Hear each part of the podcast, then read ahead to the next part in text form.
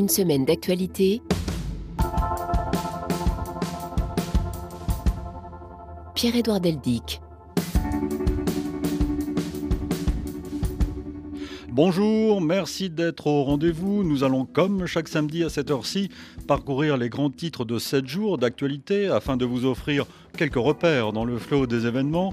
Grâce aux correspondants de RFI, nous partirons ainsi pour la Syrie, l'Ukraine, les États-Unis, le Burkina Faso et le Mali. Et nous sommes aujourd'hui en compagnie d'Isabelle Lasserre, qui est journaliste au Figaro, auteur d'une enquête sur la politique étrangère d'Emmanuel Macron.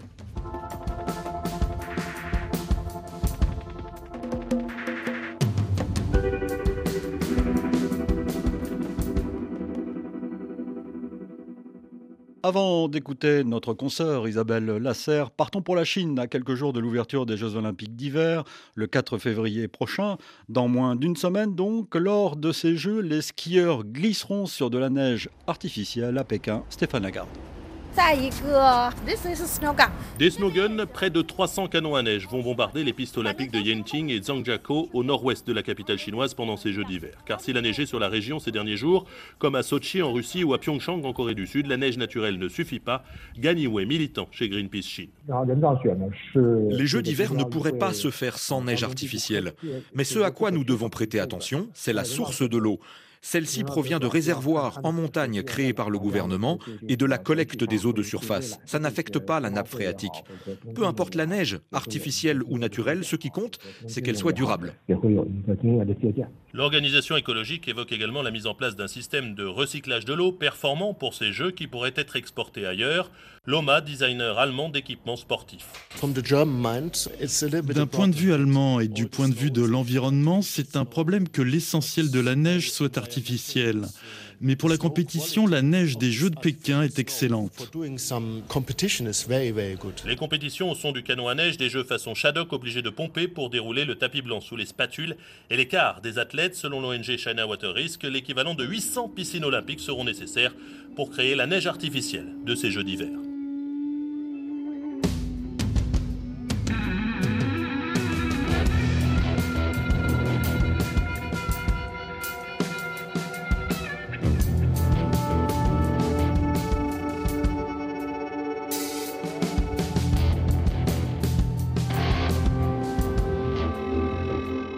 Une semaine d'actualité.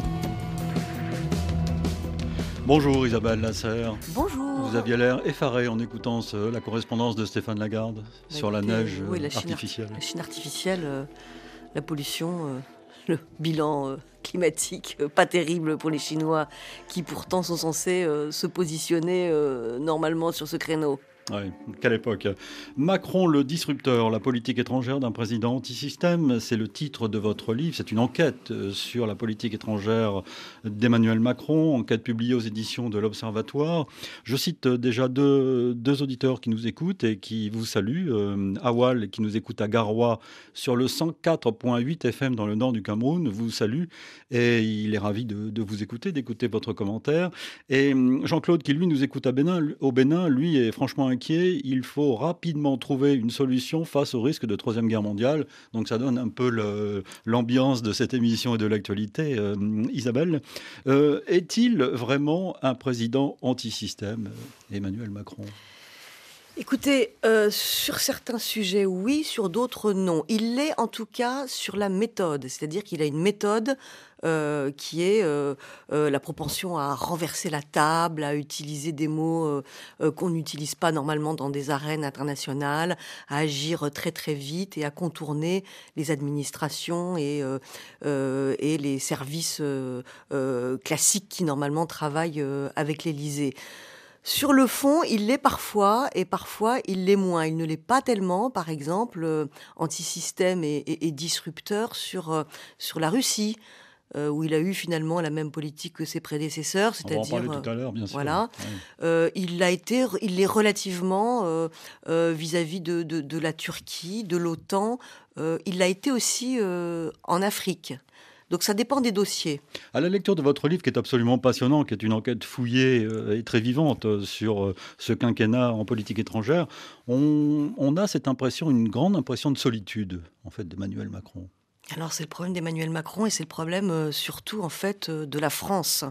C'est-à-dire que Emmanuel Macron a beaucoup d'idées, il fourmille d'initiatives, de, il a une vision globale du monde, une vision pour l'Europe qu'il porte très très haut euh, et très fort parmi ses partenaires euh, européens et occidentaux.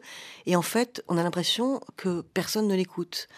Euh, on a l'impression que la France est la seule à porter un discours de, de puissance, qu'elle est la seule, en fait, à croire que avec le retrait des, Américains et avec le durcissement des rapports de force dans le monde, avec la montée des puissances euh, autocrates, l'Europe doit absolument se réveiller, se réarmer et assurer sa défense et son autonomie stratégique toute seule. Elle est la seule à penser ça, c'est-à-dire que euh, parmi nos partenaires euh, européens, toute l'Europe centrale et orientale préfère la sécurité du parapluie otanien même s'il est euh, aujourd'hui euh, troué euh, de toutes parts et n'est pas prête à, s'engager dans une aventure de défense européenne. Mais Isabelle, Isabelle Lasserre, il est aussi le président d'un pays, la France, qui régresse dans le rang des nations dans le monde. Alors oui, alors la solitude stratégique de la France, c'est une chose, mais elle s'explique aussi par le fait que la France n'a plus les moyens aujourd'hui économiques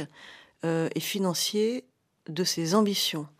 C'est-à-dire qu'elle est quand même devenue euh, un pays ça fait longtemps qu'elle est un pays très endetté, mais aujourd'hui, elle est un pays qui, qui, a quand même euh, au moins une jambe dans, dans, le club des pays du Club Med, hein, les, pays, les pays du Sud qui ne sont pas sérieux avec leurs finances, qui continuent à s'endetter, et l'écart se creuse année, après année, avec l'Allemagne qui, elle, au contraire, continue à consolider sa puissance économique, sa puissance industrielle, et c'est aussi cette base économique, euh, normalement, qui donne euh, les moyens de se projeter, de projeter une influence à l'étranger.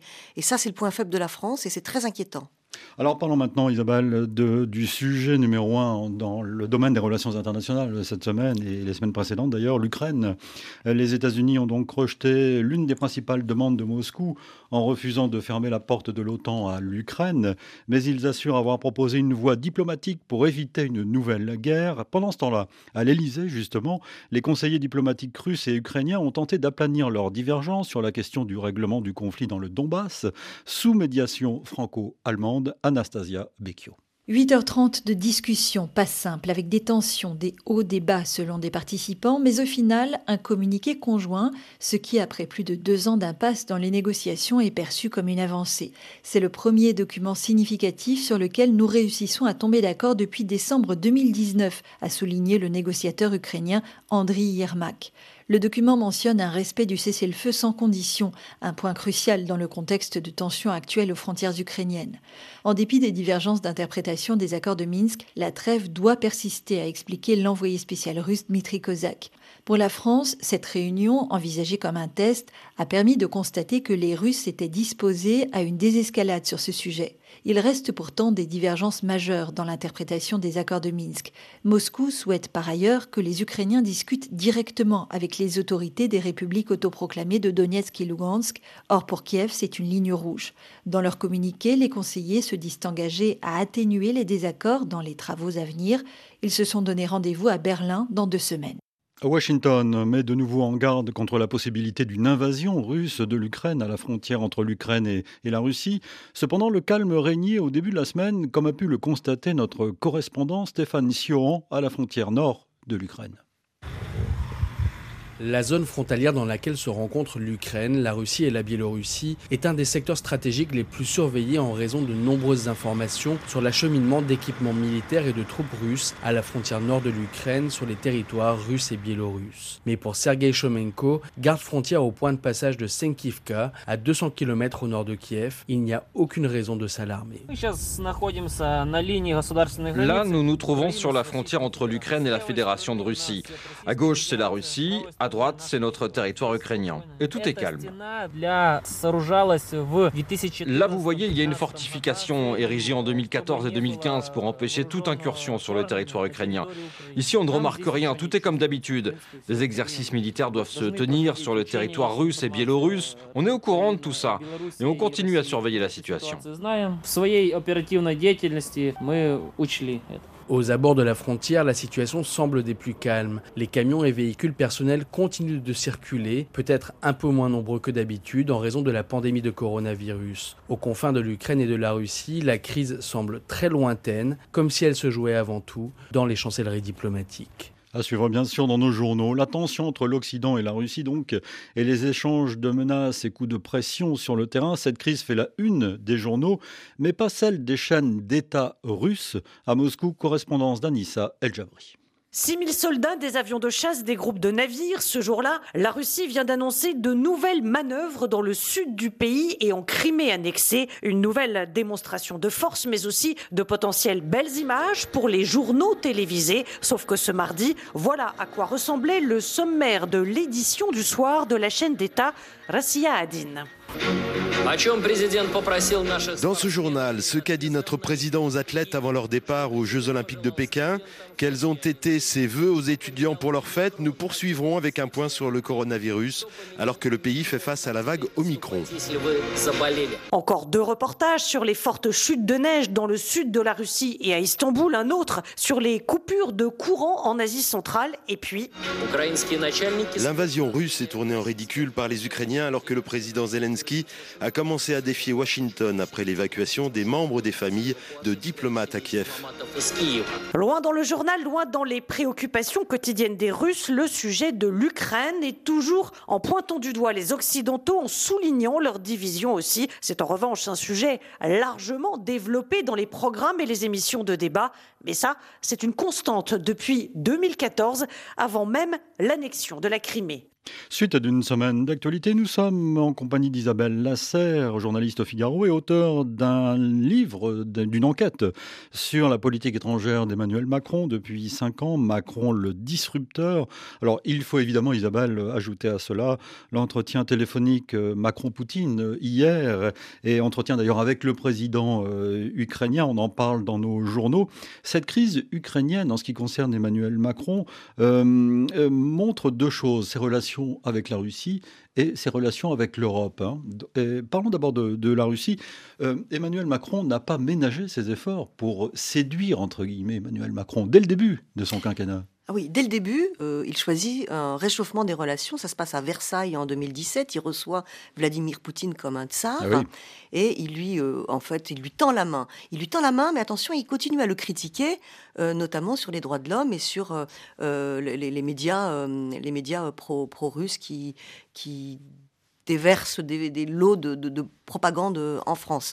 Deuxième étape, la deuxième étape, c'est Fort Brégançon.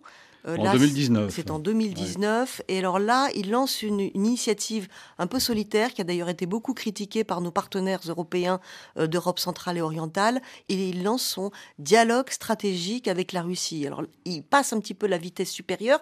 Et pour Emmanuel Macron, la Russie est de toute façon naturellement européenne. Elle ne peut que rejoindre l'Europe parce qu'elle est européenne.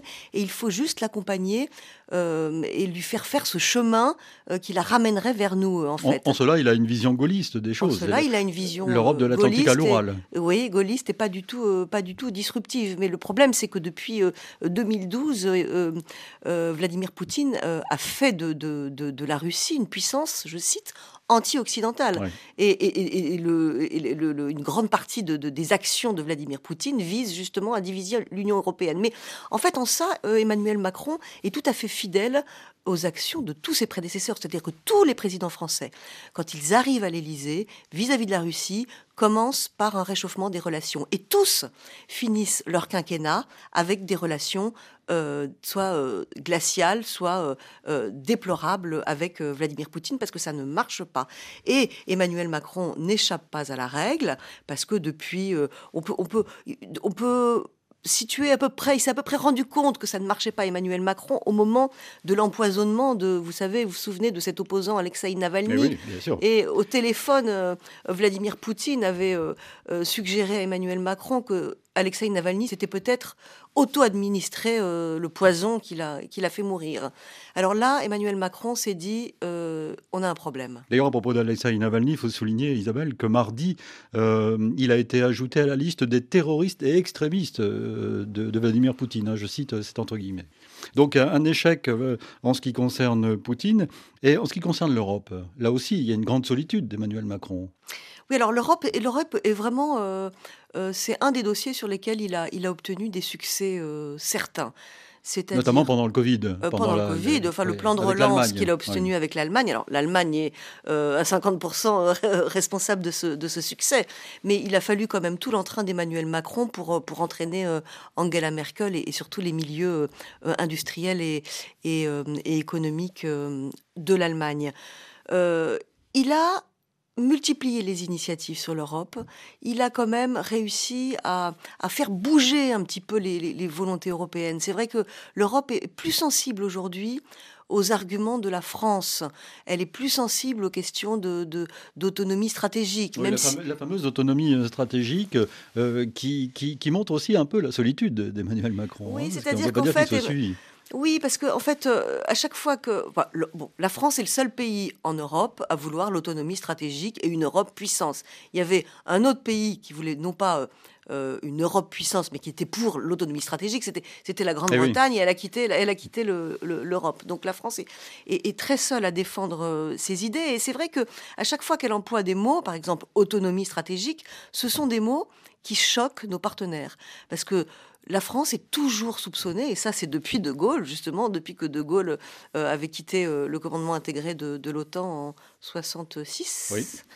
C'est depuis De Gaulle euh, un soupçon permanent pèse sur la France, qu'on soupçonne de vouloir saboter les efforts de l'OTAN, développer des capacités militaires à la place de l'OTAN et en fait imposer au sein de l'Europe sa vision elle-même des choses. D'autant qu'Emmanuel Macron a été sévère avec l'OTAN, hein, la mort cérébrale. Ah, il a été sévère avec l'OTAN, la mort cérébrale. La mort cérébrale, c'était euh, vraiment un choc. Sur le fond, euh, presque, il parlait de la Turquie, hein, qui multipliait les, les, soit les, trahisons, les, provocations vis-à-vis de, tous ses alliés, et qui posait un problème énorme au sein de l'OTAN. Turquie, membre de l'OTAN, il faut le rappeler. Turquie, membre de l'OTAN, et, qui, continue à poser un, problème aux, membres de l'OTAN. Mais euh, c'est vrai que sur le fond, tout le monde était d'accord tout le monde est d'accord pour dire qu'il y a un problème avec la Turquie au sein de l'OTAN et que l'OTAN était dans une période où il fallait qu'elle redéfinisse euh, son concept stratégique, son rôle, mmh. sa mission. Le problème, c'est qu'Emmanuel Macron euh, a lâché ces, mots qui étaient, qui étaient une bombe sans prévenir ses partenaires, encore une fois. Et notamment, il alors que l'interview était sous presse depuis depuis dix jours, que l'Élysée l'avait relu, que tout était. C'est pas une, une, interview qui s'est faite à l'arrache, à The Economist le, le, matin même. Tout était prévu et relu. Angela Merkel n'a même pas été prévenue. Elle a su, elle a été au courant de, ces mots, en fait, de, cette interview, 20 euh, minutes avant une conférence de presse qu'elle devait tenir avec le secrétaire général de l'OTAN. Vous imaginez son embarras.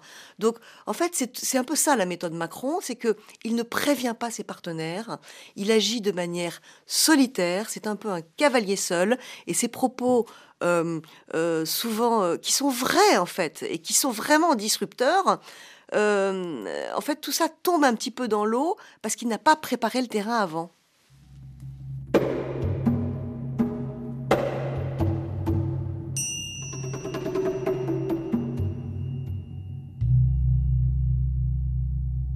Sept jours dans le monde direction la Syrie maintenant, Isabelle, Isabelle Lasserre, qui elle a disparu des journaux. Euh, et pourtant, il nous faut revenir sur ce qui s'est passé ces derniers jours à Assaké. Les forces kurdes ont en effet repris le contrôle de la prison attaquée la semaine dernière par des djihadistes. Les combats ont duré six jours et auraient fait plus de 180 morts. La plupart seraient des assaillants ou des prisonniers ex-membres de l'État islamique. Muriel Paradon nous a tout expliqué. Les forces kurdes diffusent des images de prisonniers en train de se rendre. Une longue file d'hommes, pour la plupart en pantalon orange, vêtements portés généralement par les détenus de la prison. Les djihadistes qui ont mené l'assaut jeudi dernier pour libérer les ex-membres de l'État islamique se sont aussi rendus, selon les Kurdes. Ils s'étaient retranchés ces dernières heures dans les dortoirs. Les combats menés avec l'appui des soldats américains ont duré six jours. Ils ont fait beaucoup de victimes et semé la terreur dans la ville de Hasake. Des djihadistes s'étaient en effet retranchés dans des maisons, faisant fuir des milliers d'habitants. L'attaque coordonnée entre des mutins à l'intérieur de la prison et des hommes venus de l'extérieur est la plus importante menée depuis la chute de l'État islamique en 2019 en Syrie. Preuve que des cellules dormantes sont toujours actives et potentiellement dangereuses. Cette crise a aussi révélé le problème des centres de détention où sont enfermés les djihadistes, dont beaucoup d'étrangers, des centres surpeuplés que les Kurdes ont bien du mal à gérer. Ils réclament régulièrement le rapatriement des prisonniers dans leur pays d'origine. Et des dizaines de djihadistes étaient encore retranchés jeudi dans cette prison. Euh, Isabelle Lasserre, le groupe État islamique est toujours là ah bah, il est toujours là, oui, il est toujours là. Et, d'ailleurs, de manière euh, générale, les djihadistes euh, euh, n'ont pas disparu de la carte en Syrie, ils n'ont pas disparu de la carte au Sahel, et ils n'ont pas disparu de la carte en Afghanistan. Hmm. Alors la Syrie, cette région du monde, est aussi, est aussi, a été aussi traitée, si j'ose dire, par Emmanuel Macron, avec des succès divers. Je pense notamment aux Kurdes par exemple, le dossier kurde. Oui, il a, il a été, euh, il a été euh, très impliqué euh, auprès des Kurdes, mhm. Emmanuel Macron. Il les a fait venir plusieurs fois à Paris. C'est vraiment un de ces... Qui a rendu fou furieux le Quai d'Orsay, d'après... le Quai d'Orsay, oui, parce que en ça... lisant, on apprend ça, oui. Enfin, une partie du Quai d'Orsay. Oui, parce que le fait de faire venir les, les, Kurdes à Paris est une manière de froisser la Turquie, avec laquelle la France était déjà euh, en indélicatesse sur de, sur de nombreux sujets, notamment ce, euh, en, Méditerranée.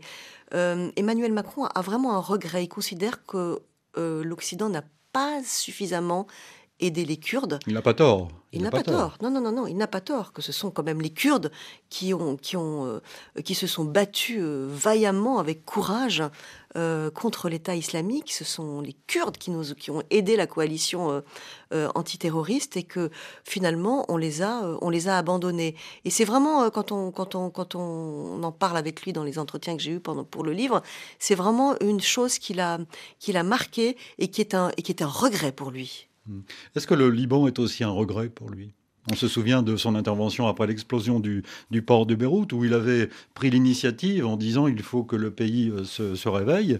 Euh, où en est-on? Il y a un gouvernement désormais au Liban, mais la population souffre toujours, plus que jamais. Oui, le Liban, c'est vraiment euh, typiquement le, genre d'initiative lancé par le président euh, très rapidement, avec euh, une grosse visibilité médiatique. C'est un coup diplomatique et qui n'a pas donné grand-chose finalement. Ça ne veut pas dire qu'il n'a pas eu raison de la tenter. il était sans doute de la responsabilité d'un président français, vu les liens qui unissent la France et le Liban, de se manifester quand le port de Beyrouth a explosé. Donc ça, on ne peut pas le lui reprocher. Ce qu'on peut peut-être lui, lui reprocher, c'est d'avoir de s'être beaucoup trop engagé sur les, les promesses euh, euh, faites au, peuple libanais et d'avoir sans doute sous-estimé la force de nuisance du Hezbollah. C'est-à-dire qu'en fait, on peut pas. Euh, il ne suffit pas de parler au Hezbollah comme il l'a fait au Liban pour régler le problème. Le Hezbollah est une organisation euh, qui est dirigée en sous-main depuis Téhéran. Et donc, euh, c'est à Téhéran aussi qu'il faut parler si on veut bouger, si on veut influencer le Hezbollah au Liban. Donc, il y a eu une... Certains parlent d'une espèce de, de, naïveté, donc ça n'a pas donné grand-chose. Mais encore une fois, il est un des seuls euh, heureusement que Emmanuel Macron est allé au Liban parce que le, deuxième chef d'État étranger à, y être allé après l'explosion du port de Beyrouth a été euh, Erdogan, le président turc. Donc euh, heureusement que la présence française politique a été manifestée de cette manière-là.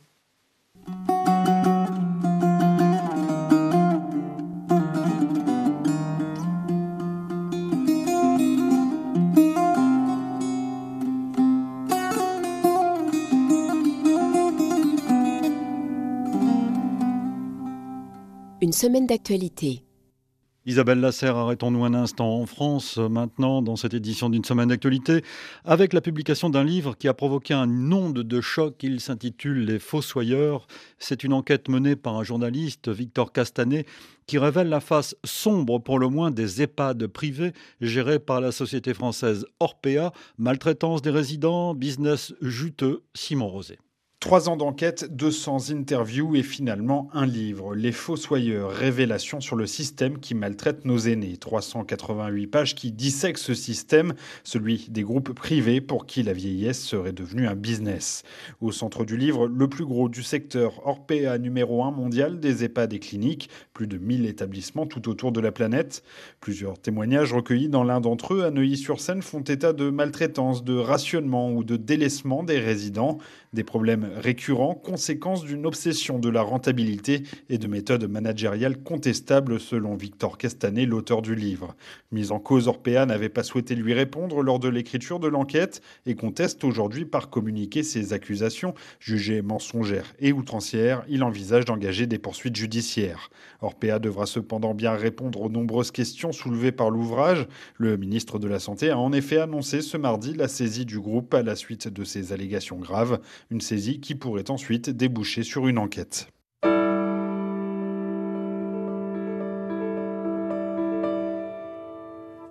Parlons maintenant de la campagne présidentielle. Isabelle Lasserre, il veut jouer à fond sa carte présidentielle. Fabien Roussel espère créer la surprise le 10 avril et faire briller le Parti communiste dans le ciel pour le moins couvert de la gauche française.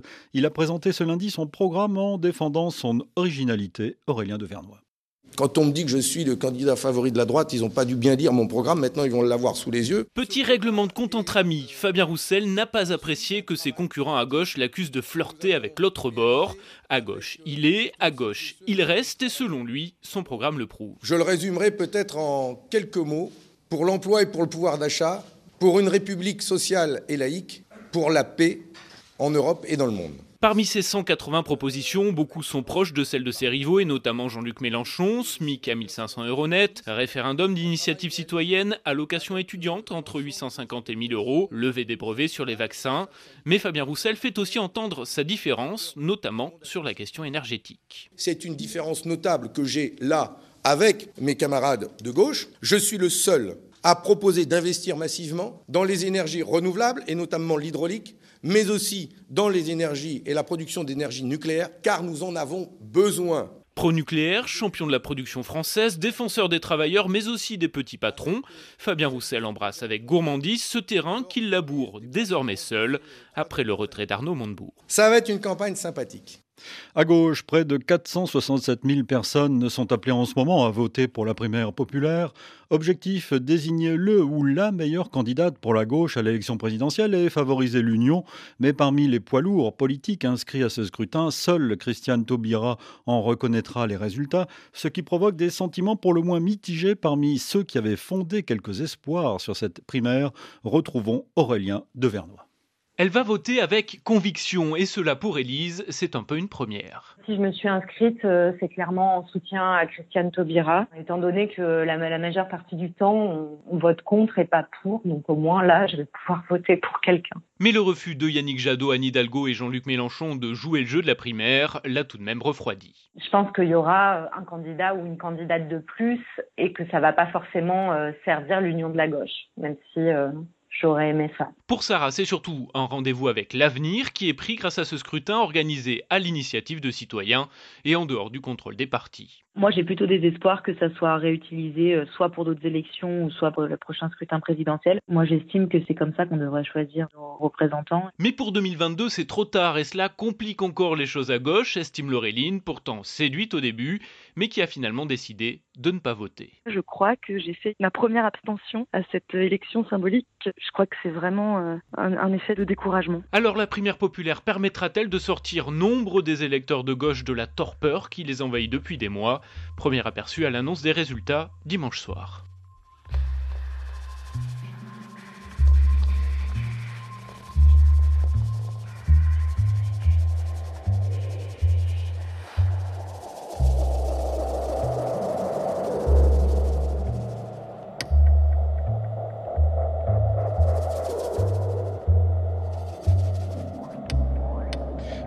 D'une semaine d'actualité, nous sommes en compagnie d'Isabelle Lasserre, journaliste au Figaro et auteur de Macron le disrupteur, la politique étrangère d'un président anti-système, livre publié aux éditions de l'Observatoire.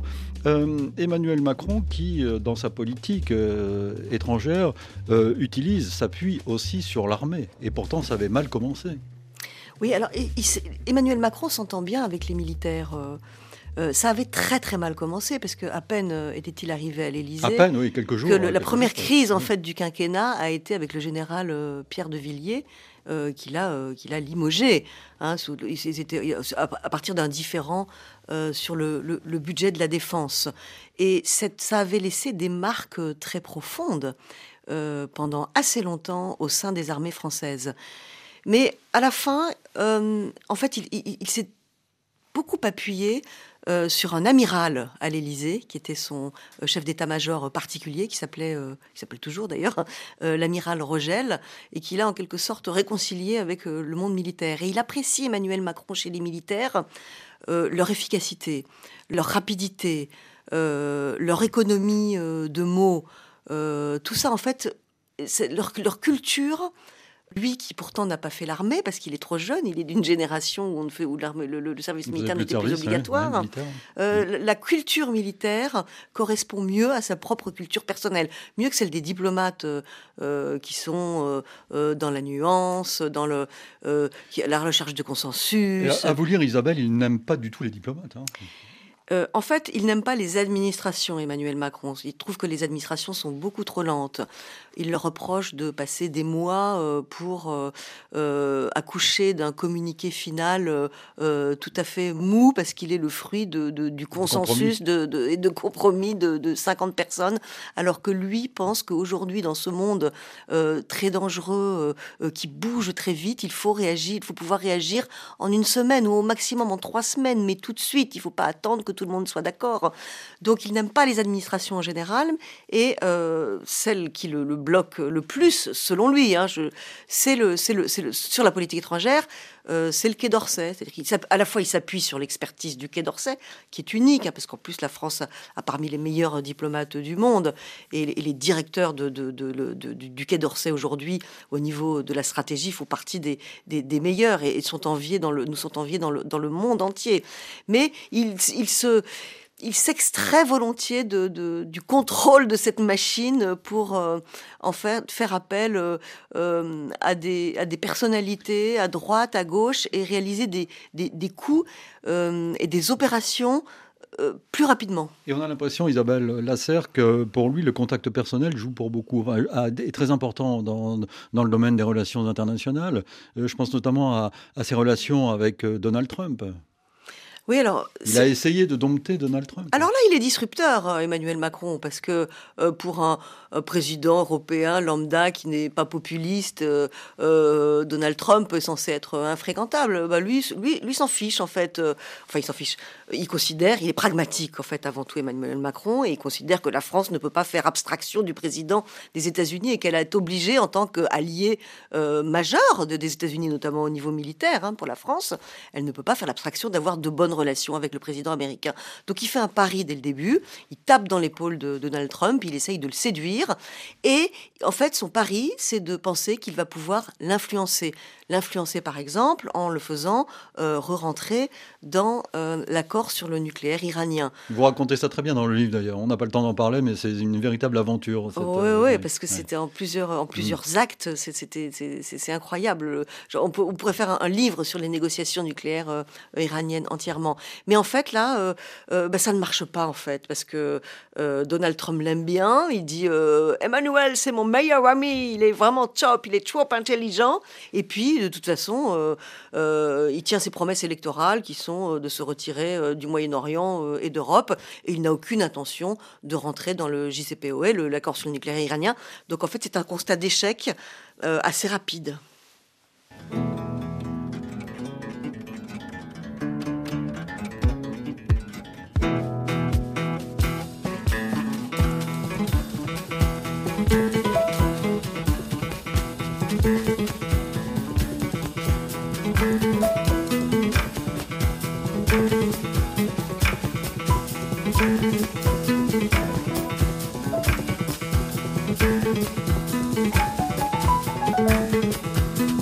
Nous écrire par courriel semaine.actu.rfi.fr. Notre adresse électronique, vous la connaissez par cœur. Merci pour vos messages. Je salue quelques auditeurs fidèles sur le continent africain, comme chaque samedi. Bonjour donc à Fousseni à Lomé, à Joseph Sokodé au Togo également. Bonjour à Michel à Conakry et Amadou à Labé en Guinée. Bonjour à Michael à Yaoundé, à Gaspard à Douala et Charles Joël également au Cameroun. Bonjour à Ablo au Sénégal. Salut à Jafarou et à Moutari à Niamey. Enfin, bonjour à Nirayana qui nous écoute à Madagascar.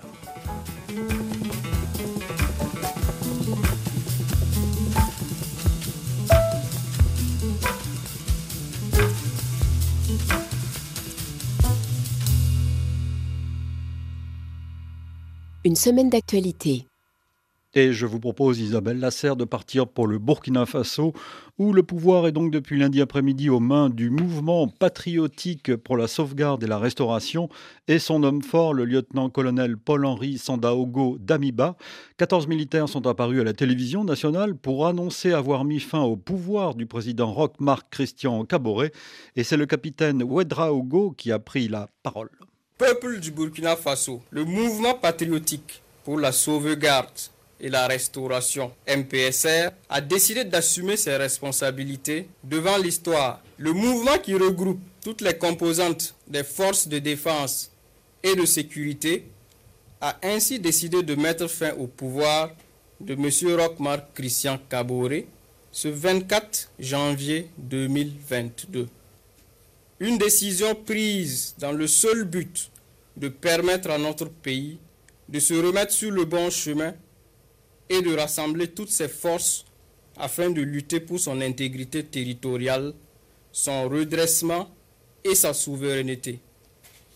Le MPSR tient à souligner que les opérations se sont déroulées sans effusion de sang et sans aucune violence physique sur les personnes arrêtées qui sont détenues dans un lieu sûr dans le respect de leur dignité.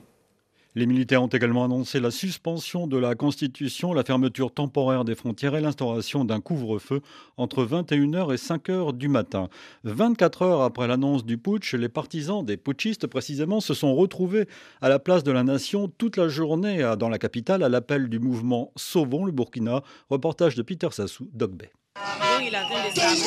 La place de la Nation était le point de ralliement de tous ceux qui reprochèrent quelque chose à l'ancien pouvoir incarné par l'ex-président Roch-Marc Christian Caboret. Plusieurs responsables d'associations sont montés sur le podium pour haranguer la foule présente à la place des nations.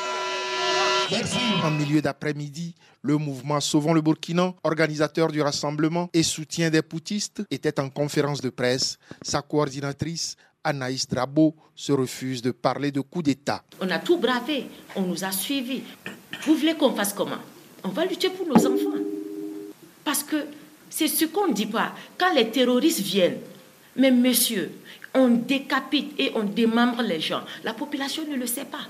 Oui, je vous le dis. Je suis dans la joie parce que je ne pense pas que ce qui s'est passé est un coup d'État. Je parle d'une libération. L'ambiance de fête a duré toute la journée. En début de soirée, ils sont rentrés dans le calme. Pas un seul militaire dans la rue pendant que la junte annonce la réouverture des frontières aériennes.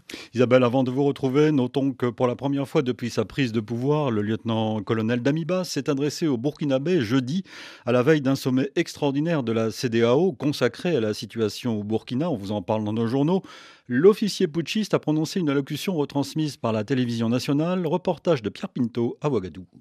Peuple du Burkina Faso. Le lieutenant-colonel Damiba l'assure, sa décision de renverser le pouvoir a été imposée par le cours des événements. Pour la suite, l'officier reste flou sur son calendrier, mais donne des gages quant à la probable mise en place d'une transition. Je m'engage à convoquer les forces vives de la nation pour convenir d'une feuille de route qui aura pour but de projeter et réaliser le redressement voulu par tous les Burkinabés. Lorsque les conditions seront réunies selon les échéances que notre peuple aura souverainement défini, je m'engage à un retour à une vie constitutionnelle normale. Après une mise en garde contre les actes de trahison, contre les aspirations du peuple, Paul-Henri Sandaogo Damiba tient à rassurer les partenaires du Burkina. J'appelle la communauté internationale à accompagner notre pays afin qu'il puisse sortir le plus rapidement possible de cette crise pour reprendre sa marche vers le développement. Je sais comprendre les doutes légitimes suscités par cette rupture dans la marche normale de l'État.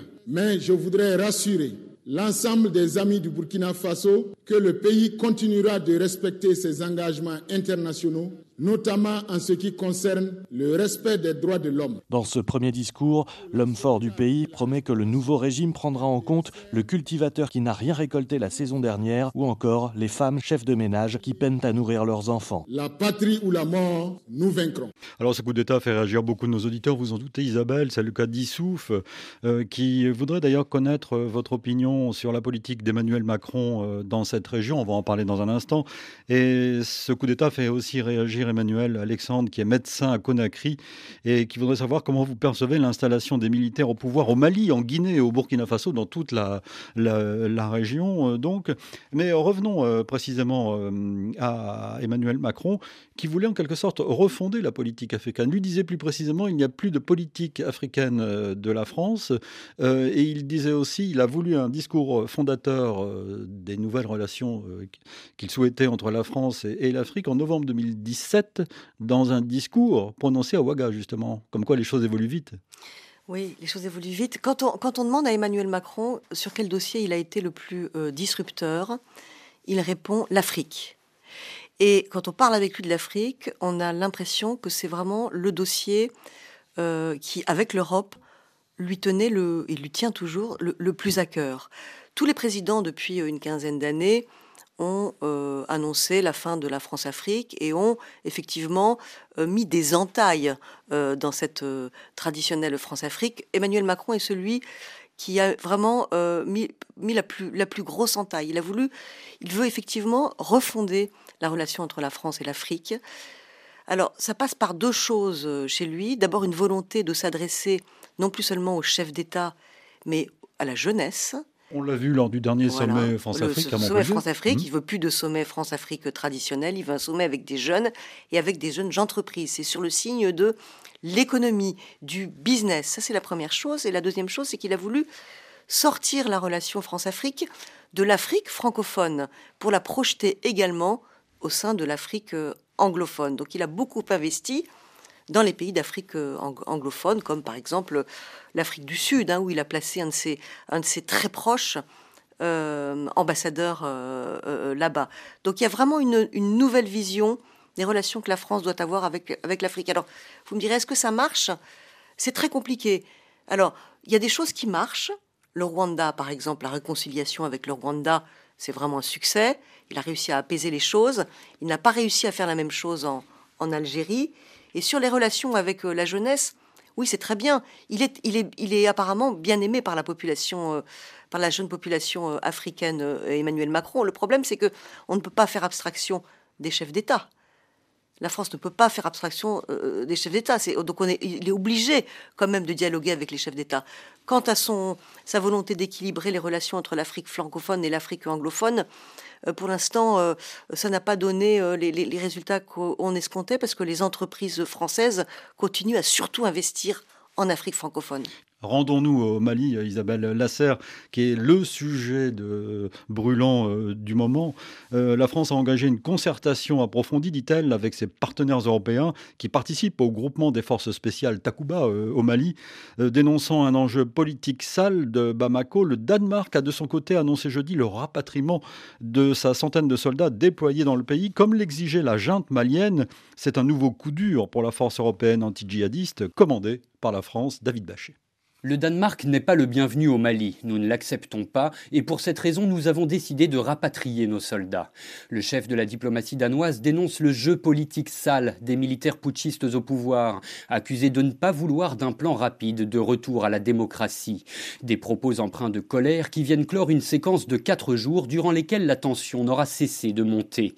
Après l'arrivée d'une centaine de forces spéciales danoises à Menaka, dans le nord du Mali, pour participer à la lutte antiterroriste au sein de la force Takuba, Bamako avait déploré l'absence d'accord bilatéral entre le Mali et le Danemark. Copenhague, puis 15 pays européens contributeurs de Takuba avaient répondu que ce déploiement s'était fait sur invitation des autorités maliennes et dans le respect des statuts prévus. Mais suite à la demande renouvelée de retrait immédiat formulée par Bamako, le Danemark n'a pas insisté davantage. Les autorités maliennes de transition, comme les pays contributeurs de Takuba, affichent officiellement leur volonté de poursuivre leur coopération. Mais cet épisode, au cours duquel la ministre française des Armées, Florence Parly, a au passage accusé les autorités maliennes de multiplier les provocations, avant d'être invitée au silence par le porte-parole du gouvernement malien, pourrait laisser des traces. J'ajoute dans l'actualité africaine cette bousculade qui a fait 8 morts et une cinquantaine de blessés lundi soir devant un stade de Yaoundé avant un match de la Coupe d'Afrique des Nations entre le Cameroun et les Comores. Suite fin d'une semaine euh, d'actualité en compagnie d'Isabelle euh, Lasserre. Alors ça c'est euh, le, Mali, remettant en cause en quelque sorte la vision que voulait avoir Emmanuel Macron de l'Afrique avec de façon plus classique une intervention militaire qu'il faut gérer aujourd'hui. L'opération Barkhane et l'opération Takuba. Alors c'est une guerre d'héritage pour Emmanuel Macron, hein, donc on ne peut pas lui reprocher de, de, de, l'avoir déclenché. Euh, il a du mal à en sortir aujourd'hui. Ce qui se passe aujourd'hui, euh, c'est une possible éviction de la, de la France euh, du Mali, hein, chassée à la fois par la junte au pouvoir et par les Russes de la société privée Wagner. Euh, ou en tout cas un redéploiement euh, euh, possible de cette force dans les, dans les mois qui viennent dans les pays voisins, mais on voit mal comment la France va pouvoir rester très longtemps au Mali.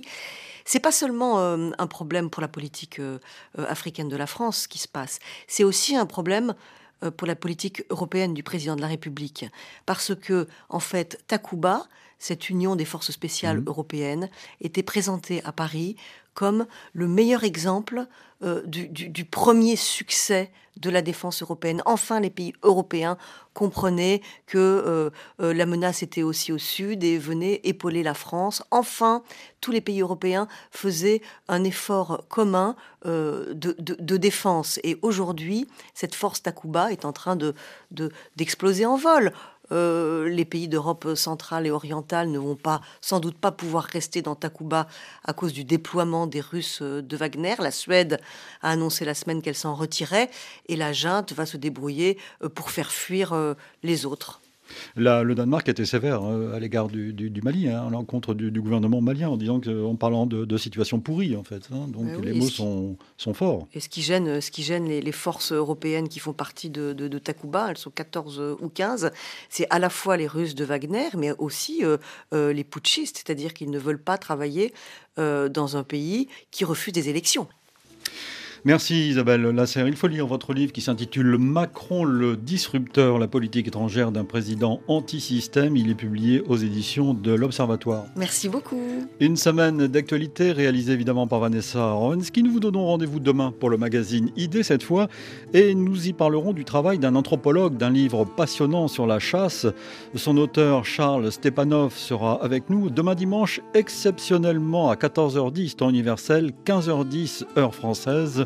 Bon week-end, bonne semaine, dans un instant nouveau journal sur RFI.